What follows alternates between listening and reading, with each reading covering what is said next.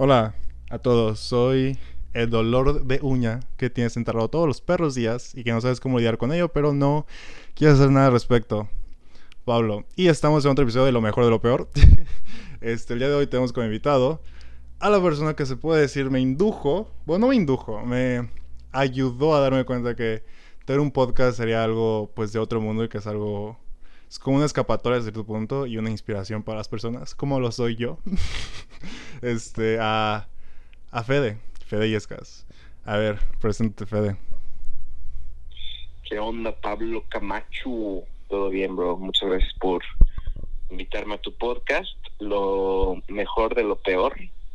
Eh, bueno, yo soy Fede, tengo 32 años, seguramente ya estoy muy, muy grande para todos los este, TikTokers que te escuchan.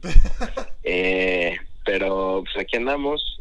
Eh, soy comunicólogo de profesión, soy Godín actualmente y hago podcast por hobby desde hace mucho tiempo y justamente cuando conocí a Pablo lo he invitado algunas veces a, mi podcast que tengo, uno de los tantos que tengo, que se llama Nosotros el Barrio.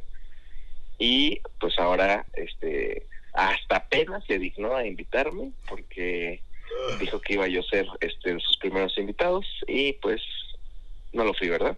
Pero bueno, aquí estamos. Quiero dejar en claro que este podcast o este episodio fue no fue planeado, pero sí había como supuestos planes, pero debido a la situación de que yo estaba viviendo, bueno, ya no porque se fueron mis, mis cuñadas y mis sobrinos, en una casa con tres niños con menos de dos años, en los que se dormían ya sea a la una de la mañana o a las nueve de la noche, pues se daba muy cabrón, pues sin, este, sincronizar pues los horarios, vaya. Así que esa fue más que nada la razón por la cual no podíamos hacer esto. Pero bueno, este y Fede, cuéntame, ¿cómo te ha tratado este aislamiento social de las personas? Bueno, no social, pero este aislamiento, pues, pues no sé cómo se... la cuarentena. Ajá, sí. A ver, dime. Pues, eh, la verdad es que descubrí que me gusta. me gusta este no tener que tratar con la gente. A la verga. O, o mejor dicho, eh, me gusta estar encerrado con con la gente que quiero, más bien. Yo creo que es mi zona de confort. O sea, que no quiera la gente con la que trabaje así por el estilo. Digo, quiero escuchar un primero. Ándale. no, no necesariamente, pero pues tú sabes, ¿no? O sea, sí. Eh, creo que, bueno, para los que no sepan, eh, acabo de, bueno, no acabo, pero hace seis meses, siete meses tuve a, a mi hija, entonces, pues como que me siento como en paz mental estando aquí en la casa y poderla ver y y pues ya, ¿no? Pero pues realmente todo ha sido relativamente bueno porque pues estoy con mis padres, mi esposa, mi hija y ahora sí que emocionalmente estoy muy bien, no te diré, con, contenido, estoy muy bien soportado. Y pues ya en cuanto a trabajo, mira, pues tengo trabajo, la verdad es que soy muy privilegiado en estos momentos y pues me agradezco mucho, la verdad. De repente sí me pega como que la paranoia de no me quiero enfermar, no me quiero enfermar y así, pero fuera de eso todo bien. Sí, o sea, imagino que sí está difícil este el hecho de la paranoia más por el hecho que tú tienes pues una pues tienes una bebé, o sea, en tu casa y de que sabes de que te tienes que cuidar el doble o el triple o el cuádruple para asegurarte de que pues todos en tu casa este pues estén dentro del bienestar y que no caigan ni siquiera con una pequeña gripa que se pueda complicar o por el estilo que cualquiera sea el caso si te caes o algo no tengas que caer en un hospital porque ahorita en un hospital la ironía de que son los peores lugares en los que puedes estar en este momento debido pues a toda la situación en la cual está pasando. Este, pero pues sí, este qué bueno que estás feliz. Qué bueno que tienes tu paz mental y tu pues tu tranquilidad a cierto punto. Y sí, tienes razón. Supongo que algunos sí somos privilegiados el hecho de estar pues en esta cuarentena con las personas con las cuales pues queremos, supongo. este, con las cuales queremos y con las cuales este y tengamos un trabajo, no tengamos que preocuparnos ni que estamos desempleados, ni que nos bajaron el sueldo ni nada por el estilo, así que sí somos privilegiados honestamente en este tipo de situaciones. Pero bueno, dejando las cosas tristes. a un lado. No, no, no, pues, de hecho son, de hecho son pues buenas para nosotros, pero sí. este, no, sí, todo, todo, todo, chido, todo chido, bro. Qué bueno, qué bueno. Ahora sí, pasemos a lo que tú me invitaste.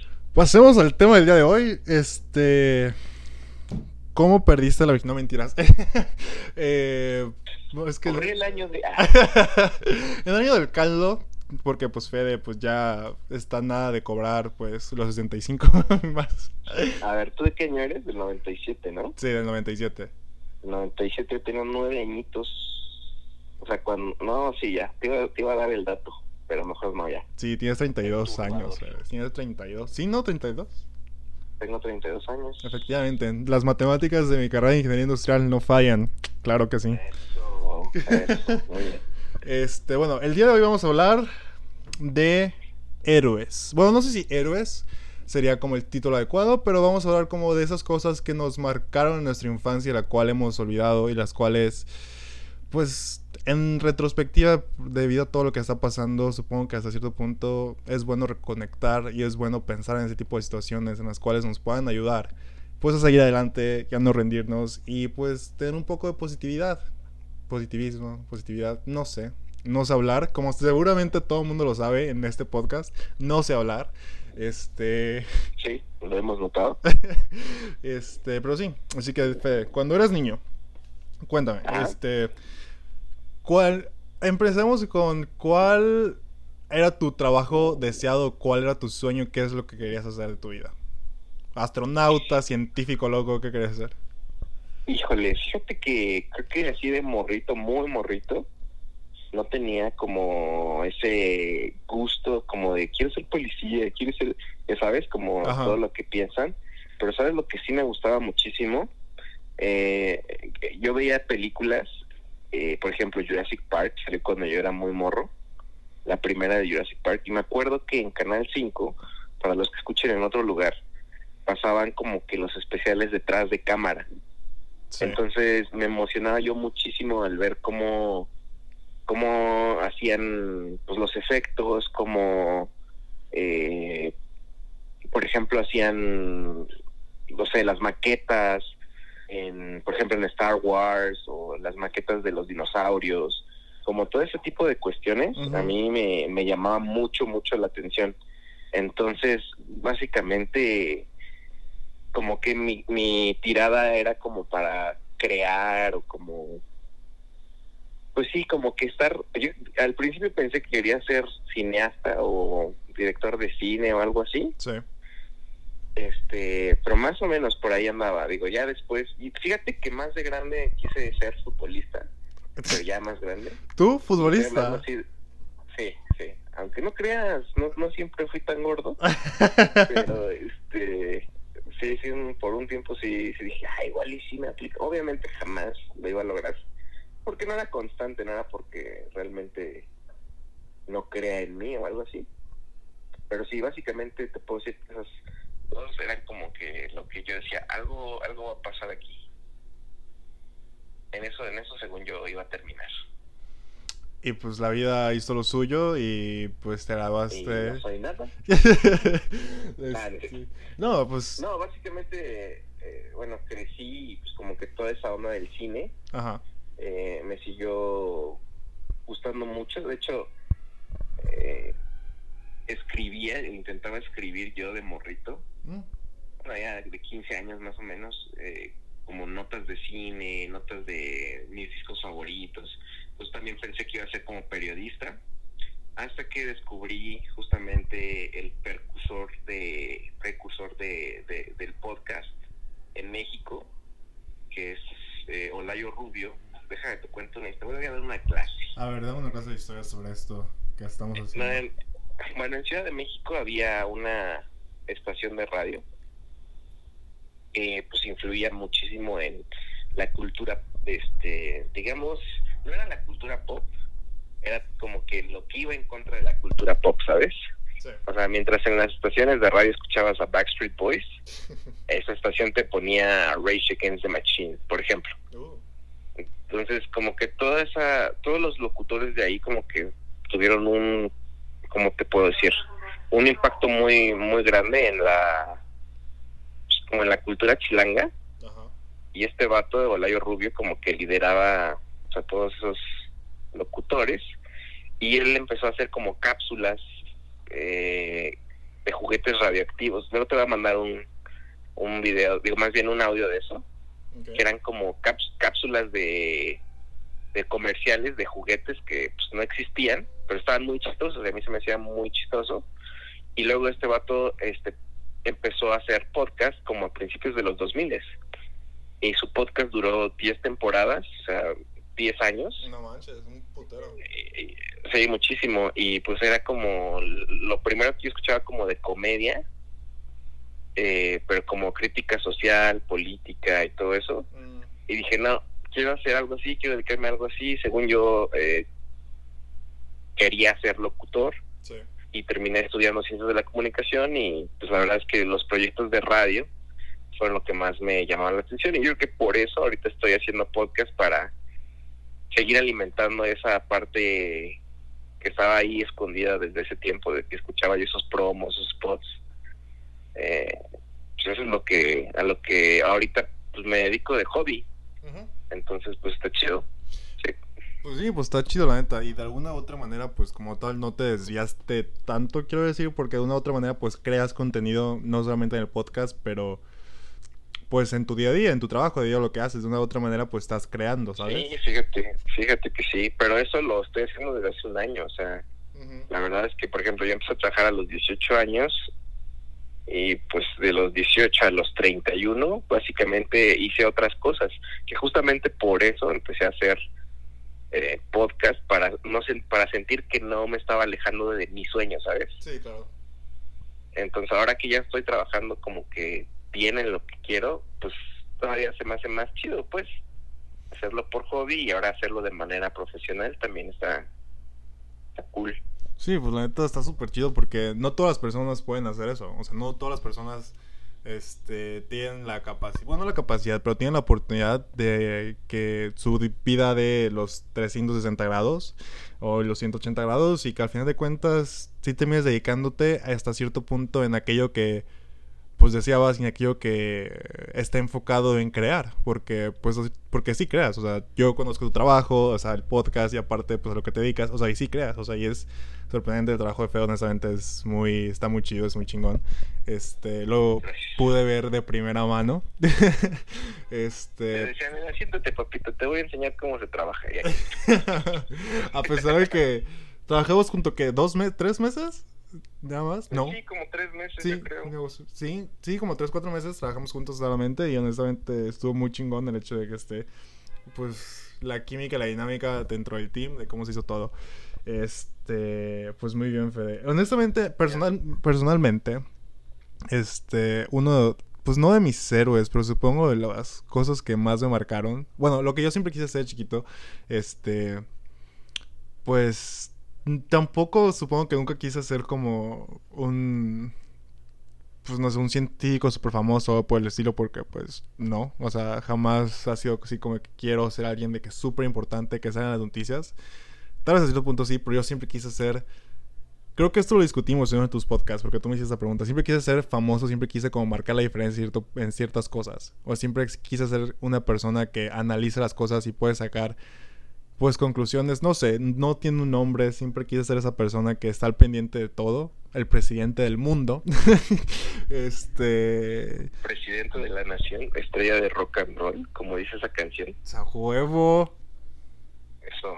Este, sí, o sea, siempre quise ser como ese alguien que hiciera la diferencia y no sé, supongo que es eso, digo, pues tengo 22 años, no puedo decir que lo he cumplido o no lo he cumplido, que estoy encaminado a eso, porque pues tampoco es como que he vivido mil años, o sí, no lo sé.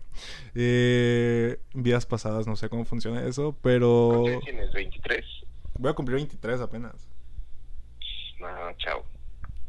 Es muy morro todavía. Ajá. Sí. Es así, pero...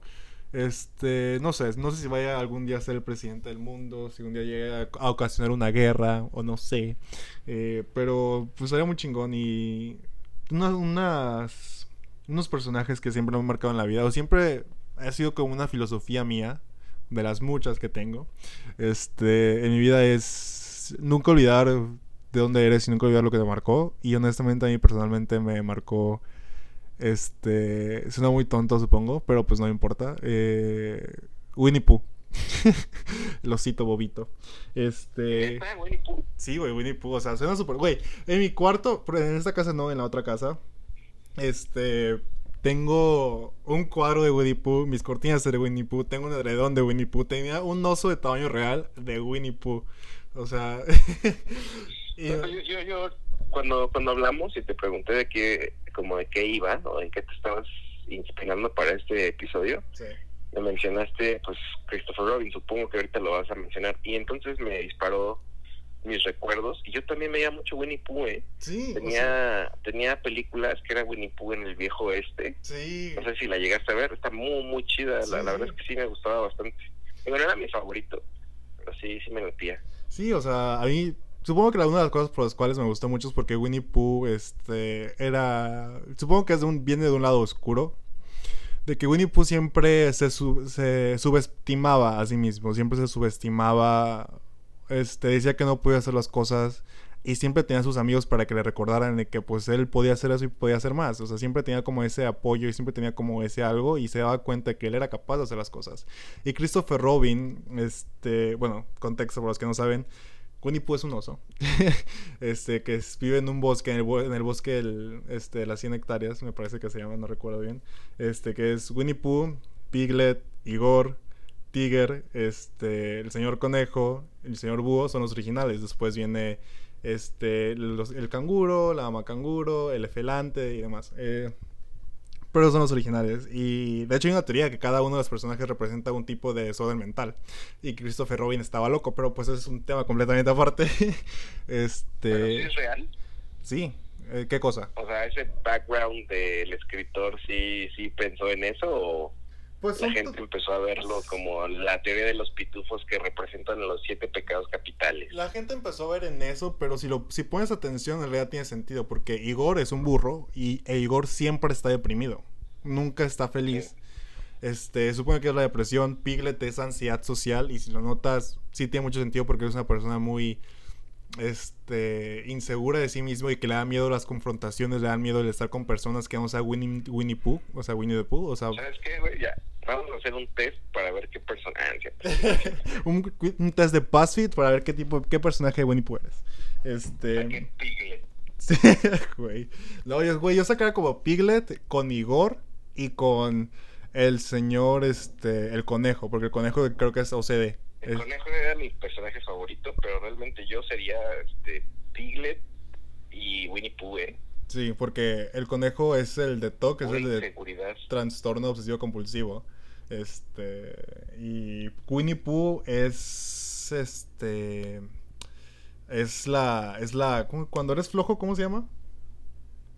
Pereza. Sí, creo que es la pereza, algo por el estilo, algo así. Y este y el búho es el egocentrismo, porque se dicen que, porque se supone que él es el sabio del grupo y él lo sabe todo. Este, y Tigre es el, déficit de atención, porque siempre está brincando, siempre está haciendo todo. Sí que sí. Este, ah, pues bueno. Regresando al tema, no se me olvidó, soy un profesional en lo que hago. Este. Bien ahí.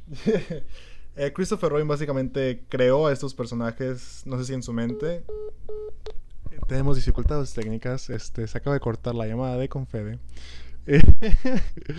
y pues, ¿dónde más tiene este contenido de calidad? En ninguna parte más que en lo mejor de lo peor, en el que todo esto está en vivo. Y... Porque pues así es mi vida. Esa es una representación básica de mi vida. Es una representación básica de todo lo malo en este mundo que me pasa a mí. Justo cuando estoy grabando. De que tenemos planeando esto como desde hace...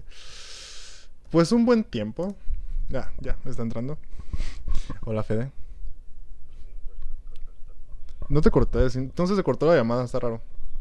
Este... Ah, bueno, no, no pares, nada más empieza donde te quedaste y ya después lo cortes. Sí, les, les contaba que esa es la historia de mi vida, básicamente, que esto es normal para mí.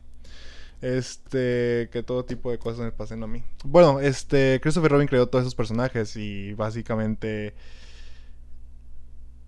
los, los hizo de un modo en el sentido de que los ayudaba a, se ayudaba a sí mismo a seguir adelante, se ayudaba a sí mismo para poderse darse ánimos y tener a quien apoyar y, y a quien en quien sostenerse, supongo. Y te das cuenta de cómo Pooh le enseña a Christopher Robin cómo es lo importante de la vida. Hay una frase que, no sé, siempre se al final de cada episodio, porque había como una serie o había como unas películas, al final de cada película siempre se iban a un lugar en específico.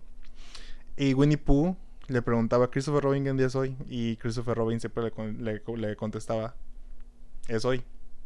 Y no sé, supongo que eso tiene mucho poder para mí por el hecho de que siempre estamos pensando en qué es lo que sigue, qué es lo que sigue, qué es lo que sigue.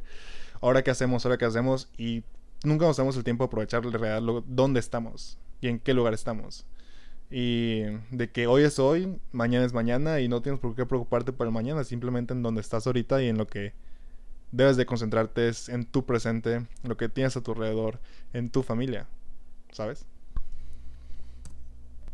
Sí, totalmente. O sea, y creo que es lo que dices, no, no recordaba, pero el, sí creo que sí, Christopher Robin siempre era como que la frase oculta del autor, ¿no? Como que sacaba la enseñanza. Y sí, tienes razón, o sea, mm, bueno, ya aquí ventilando todo, toda mi vida, ¿no? Yo también sufro mucho de ataques de pánico y los detonantes o una de las cosas que me causa mucha ansiedad es pensar en el futuro, ¿no?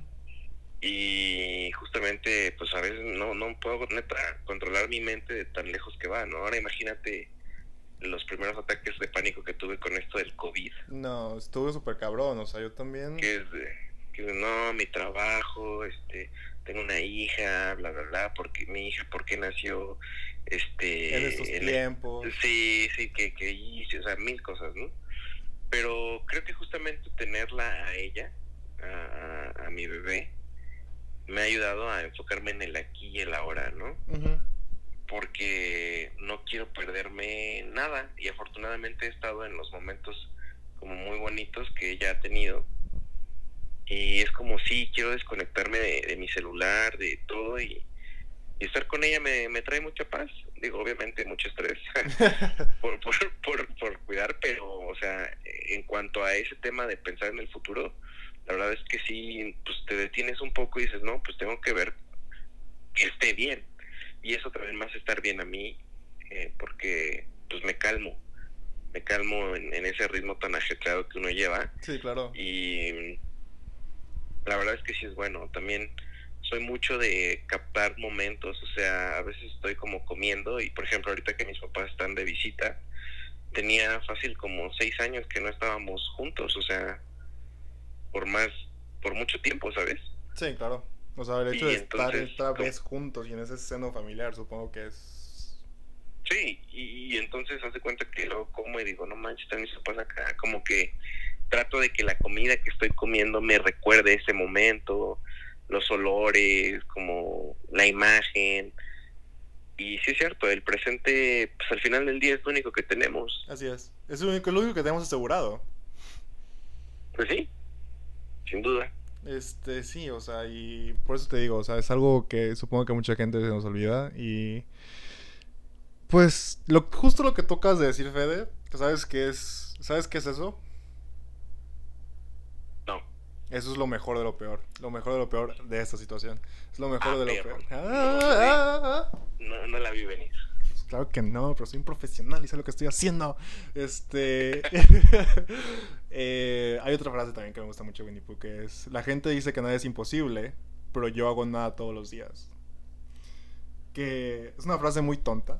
Pero La gente dice que nada es imposible, pero yo hago nada todos los días. A la de... Exacto, o sea, es una caricatura para niños. Sí, a veces lo dudo, ¿sabes?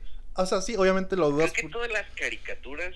De nuestra, bueno, de tu época y de mi época, hasta cierto punto, siempre tienen algo, ¿sabes? Todas, todas, todas tienen como algo, obviamente, pues porque quien los escribía eran adultos. Sí, claro. Y este. Pero sí, qué, qué, qué brutal, ¿eh? Sí. La voy a masticar. Sí, o sea. Sin albur. Digo, cada quien. Este, no, pero eh, es una frase muy poderosa porque pues está muy cabrón porque pues nada es imposible, o sea, es o sea, está cabrón y es un mind fleet, es un mind trip muy muy cabrón porque miles de veces en el transcurso de mi vida, digo, tengo 22 años, solo tengo 22, 23 años y me han dicho miles de veces de que esto tú no lo puedes hacer. Por X o Y motivo, esto no es posible para ti, esto no es posible para ti y no puedes hacer esto, o estás muy joven, o la, la, la. Y no es por decir así, pero pues soy la verga y lo he hecho.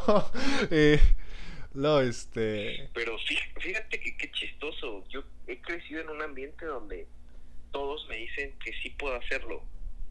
Y yo soy el que me dice, no, es que tú no, no, no eres el indicado, no, no, no, puedes hacer esto, ¿sabes? Sí, o sea, de que no es, o sea, ¿cómo tú vas a poder hacer? O sea, o sea, que te dices a ti mismo de que no eres capaz de hacerlo. No, y que además me la creo. Pero digo, sí, a huevo, yo, exactamente, yo no puedo hacerlo. Y pues a veces sí cuesta muchísimo, eh, pues como quitarte esa, esos fantasmas, neta, que pues, están ahí en tu mente. Pero lo curioso, digo, lo, lo mencioné porque neta, neta yo he crecido en un ambiente donde nadie me ha dicho que no puedo. Sí. Todos me, echan porras, por así decirlo. Yo siempre he sido mi el, más grande freno. Y está cabrón. Sí, está cabrón, porque al final de cuentas, este. Y creo que le pasa a mucha gente. Mucha gente tiene la bendición o tiene, pues, la fortuna de crecer en un ambiente, pues, en el que te apoyan y te echan porras y puedes hacerlo como fue en el tuyo. Y al final de cuentas, el peor enemigo siempre es uno mismo. Siempre es nuestra mente, siempre son nuestras dudas, nuestras inseguridades. Y creo que la gente, por eso esta frase me vibró mucho, me, me sacudió mucho y más porque pues vi la, película se llama Christopher Robin, o sea, es una es como un tipo live action, este y Pule recuerda ¿Está en alguna plataforma? Está en Prime. está en Prime, pero ya ves que Prime te da como 7 días gratis para HBO y está en HBO. Ok, ok, ok, ok. Si no, pues como buenos mexicanos puedes buscar en alguna página pirata. Yo no dije eso, pero pues. jamás, amigo. No, jamás. Prefiero contratar HBO o de plano no verla. Claro, o sea, gastar 180 pesos mensuales más el IVA que el gobierno nos va a meter, ¿verdad? Pero bueno. Es correcto. Este, pero sí, honestamente es una película que recomiendo a todo mundo, este, o a las personas que supongo de cierta edad, no, no de cierta edad, todas las edades, en el que, porque a todas las edades dudamos, en todas las edades tenemos ese miedo de salir, de salir al mundo, de salir a la vida, y sí, o sea, es cómo te mueve todo ese tipo de cosas, especialmente siendo un adulto, supongo, y más un adulto que, por ejemplo, en mi caso voy empezando, pues no empezando, ya tengo rato pues en el ámbito profesional, pero obstáculos o cosas que yo digo, no mames, Pablo, o sea, estás, estás siendo demasiado ambicioso, estás haciendo demasiado, o sea, no hay manera que puedas hacer esto, porque como tú dices, nosotros somos nuestros propios enemigos. Este, y es muy sorprendente, honestamente. Lloré, lloré. Más, no sé si fue por todo el estrés y el drama de la cuarentena, porque también lloré con Frozen 2 de que soy osando. pero pues Frozen 2 es Frozen 2. este, pero sí, honestamente, está muy, muy intensa, honestamente. Voy a verla, voy a tratar de verla. Sí, honestamente sí hazlo y siento que siento que sí te va a gustar demasiado, honestamente. Siento que a todo el mundo le va a gustar demasiado y pues reencontrarte con el osito bobito. Y no fue un gran hit, ¿sabes? Es que también creo que la, digo, todo el mundo recordaba a Christopher Robin como el personaje raro, ¿sabes? Sí. El niño raro y pues si le pones Christopher Robin a una película, pues obviamente no la van a ir a ver. Ajá, exactamente. Y pues tuvo el giro que le dieron, que supongo que está muy Está muy trichado, está muy repetitivo. Es la vida adulta de Christopher Robin, cómo se olvidó de cómo él era en su infancia, o sea, perdió su contacto con su familia porque se enfoca solamente en el trabajo, solamente porque en su mente él está haciendo lo mejor por ellos, pero se está descuidando, ¿sabes? Mm. Y Winnie Pooh va al rescate cuando esa no era su misión. La misión de Winnie Pooh no era ayudar a Christopher Robin. Entonces, ¿cuál era? Busque Christopher. Ah, ya, ya, ya, ya, ya me acordé, para que no la cuente. Exactamente. Eh, pero sí, este, básicamente, no sé, es algo que quería compartir de que estamos aquí por algo, no todo es, no, nada es imposible, este, y estamos viviendo, estamos buscando la manera de cómo seguir al día al día y cómo estar, pues como tal, pues avanzando y viviendo, porque no tenemos otra opción en este momento más que aguantar, respirar y pues estar bien o intentar estar bien y darnos cuenta de lo que estamos rodeados, no olvidarlo y, nunca es muy tarde para reencontrarse consigo mismo. Lo dice una persona de 22 años que todavía no sabe quién es. Pero sí. Pues sí, sí, totalmente estoy de acuerdo. Y creo que, o sea, hay muchas crisis en los años venideros, o sea, en la de los 25, en la de los 30 y así. Eh, pero yo creo que más que intentar estar bien, la neta, con que estés, sí es un gran paso, ¿sabes? Claro. O sea, sí es chido intentar estar bien, pero a veces es demasiada la presión de tienes que estar bien, tienes que estar bien, tienes que estar bien. Y entonces te sientes mal por no estar bien. Claro. Pero a veces si te reconcilias con tu estoy, y en, ese momento puedes estar súper enojado, súper triste y decir, pues sí, o sea, no hay problema con eso, también te ayuda muchísimo. Claro, o sea, eh, sí. Conocerte vulnerable es una de mis más grandes fortalezas últimamente. No últimamente, siempre. La verdad es que yo he sido una persona, como te digo, que se ha puesto los frenos, pero también ha sido una persona que sabe vulnerable, ¿sabes? O sea, sé lo que no puedo hacer y muchas veces soy muy vocal con eso, o sea, estoy duro y duro, no, yo no puedo, yo no puedo hacer esto, yo no puedo hacer esto, pero no para que me tengan compasión, sino porque sé que si no sé hacer eso, los sé hacer otras cosas, ¿sabes? Claro.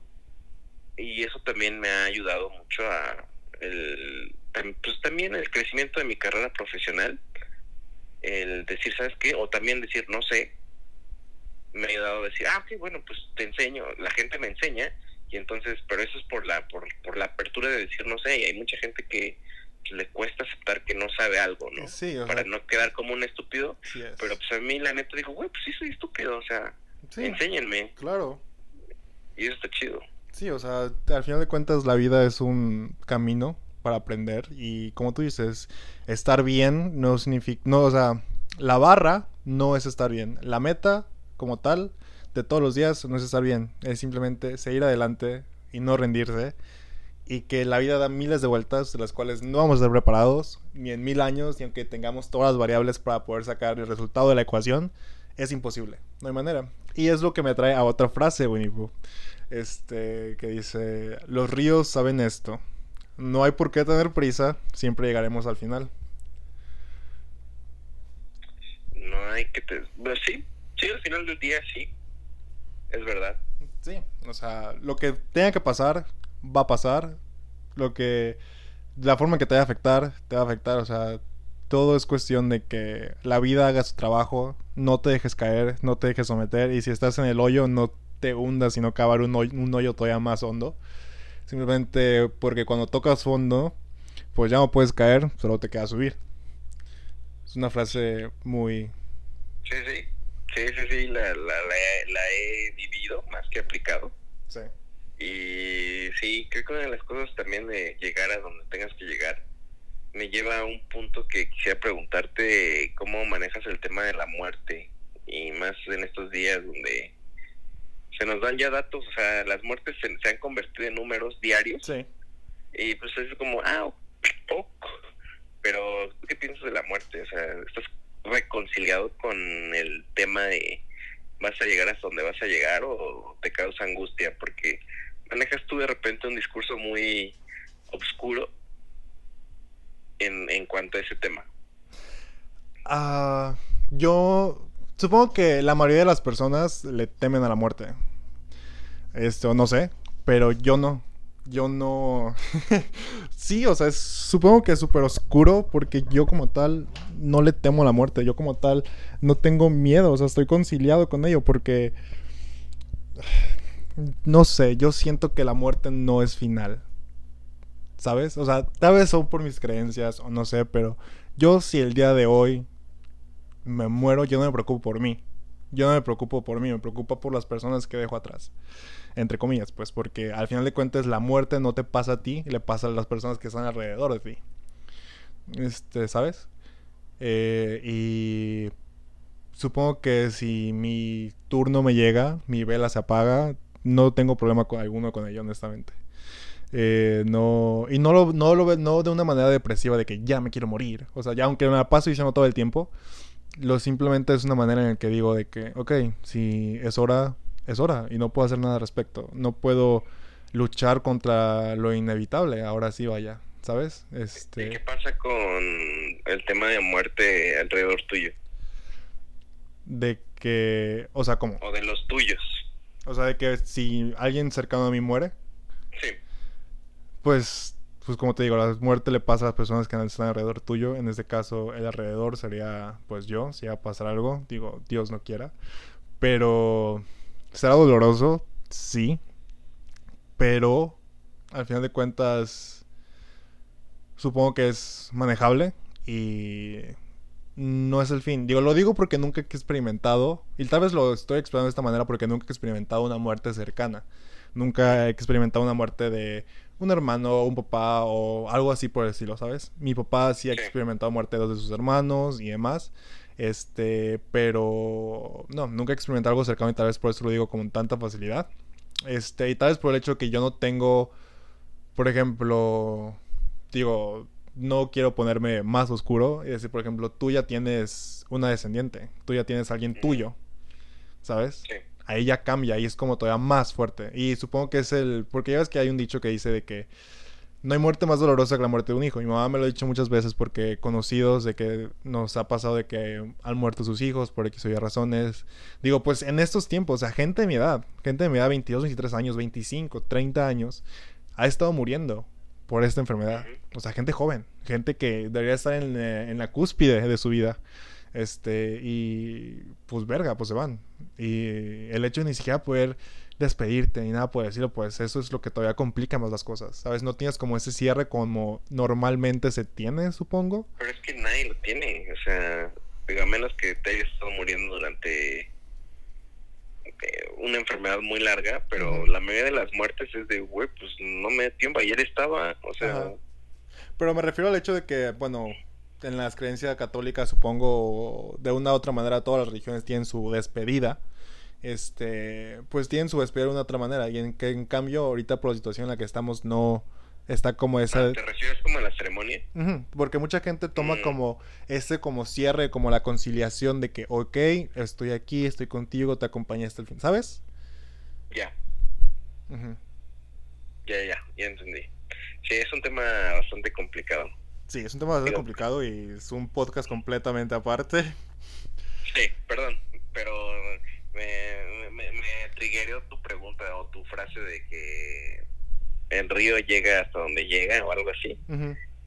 Pero pues es real, o sea, Sí. Este, y es real.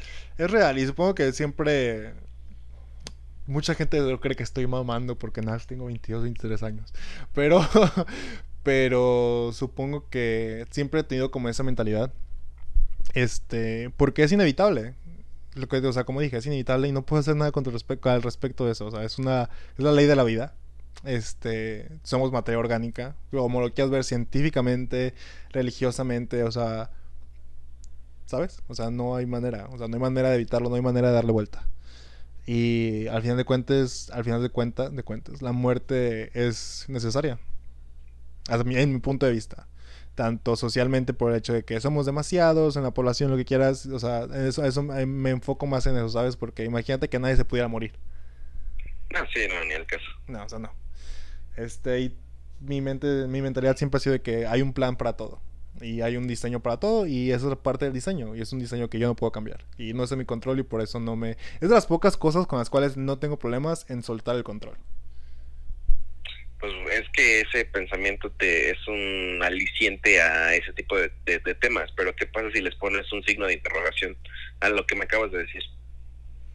Ah. Causa un poco de conflicto, pero está bien, o sea, cada quien eh, va a lidiar con ese tema como pueda y con los recursos que tenga. Y que... Ah, ¿y qué de ti, Fede? ¿Qué piensas al respecto de ello? No, o sea, yo, una, mi, mi trigger del ataque de pánico es el miedo a la muerte.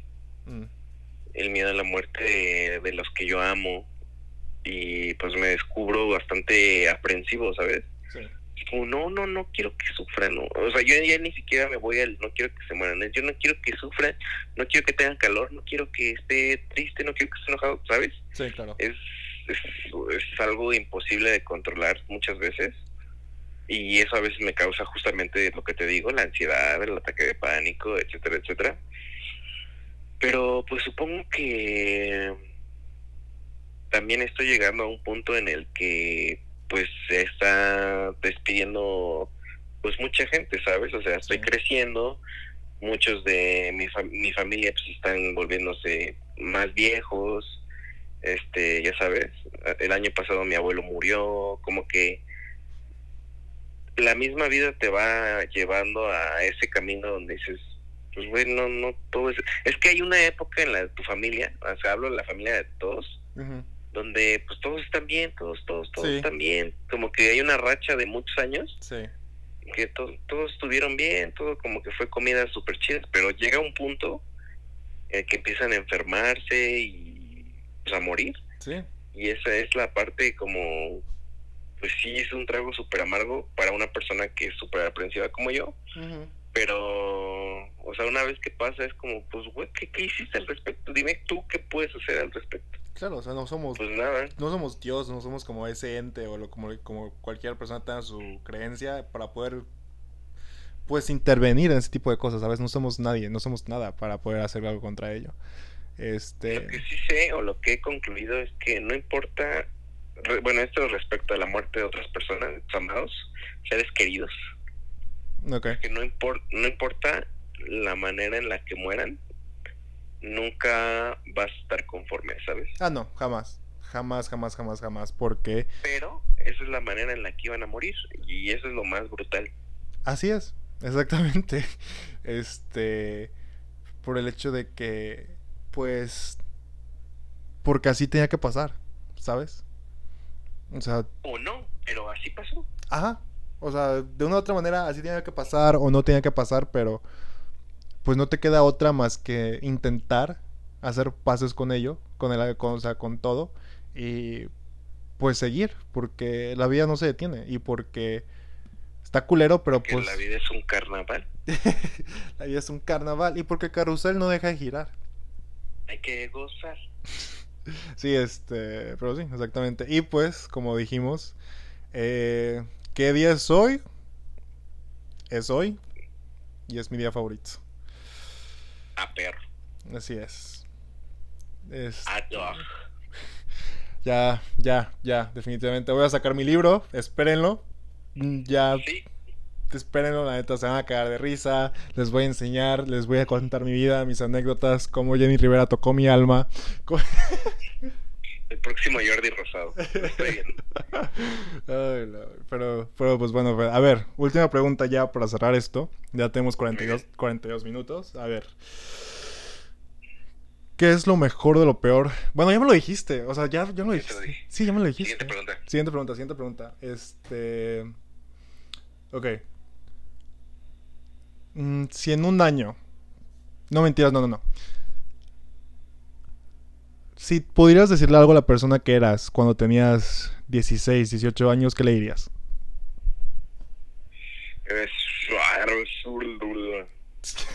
le diría, le diría, este, todo lo que te va a pasar, por todo lo que va a pasar tu familia, em, te va a ser una persona una persona con mucho aprendizaje desde muy chico. Le diría también, o sea, todo lo que vas a pasar es como tu escuela para hacer, para obtener las vivencias que necesitas para llegar hasta donde vas a llegar. Eso Por eso, una de mis películas favoritas es Slumdog Millionaire. Mm, muy buena, muy buena. Me identifico mucho, amigo. Pues ahí lo tienen. Él fue Federico Yesgas. A ver, Fede, cuéntanos dónde te podemos encontrar. Este, pues básicamente me gustaría que nos dieran una oportunidad en los podcasts que produzco o hago. Eh, en Spotify o donde quiera que escuchen esto, seguramente estamos nosotros, estamos como nosotros como el barrio, que es básicamente temas de actualidad eh, está también la parrilla de mi compadre, que es donde hablo básicamente de mis hobbies, que es series, comida. fútbol mexicano y cerveza artesanal. Eh, y también tengo un podcast que se llama Caminando con Fede, donde básicamente es como mi, ¿cómo se puede decir? Mi editorial respecto a muchos temas políticos, sociales, etcétera, etcétera. Pues ahí está. Y ojalá puedan seguirnos en Instagram, arroba nosotros el barrio. Ahí subo de qué se trata el episodio y así. Perfecto. Muchas gracias, Fede, por esta. ya, ya tocaba la primer, el primer episodio. Yo he estado en dos episodios en su podcast. El de tocaba ah, en el mío. Exacto, exacto. Este, así que pues. Muchísimas gracias, Fede, por acompañarnos esta noche, 20 de mayo del 2020. Este, no se olviden de seguirnos a nosotros en, en Instagram, es lo-mejor de peor y en Spotify seguirnos en lo mejor de lo peor. Muchísimas gracias, cuídense, manténganse a salvo y espero que sean felices. Hasta el próximo.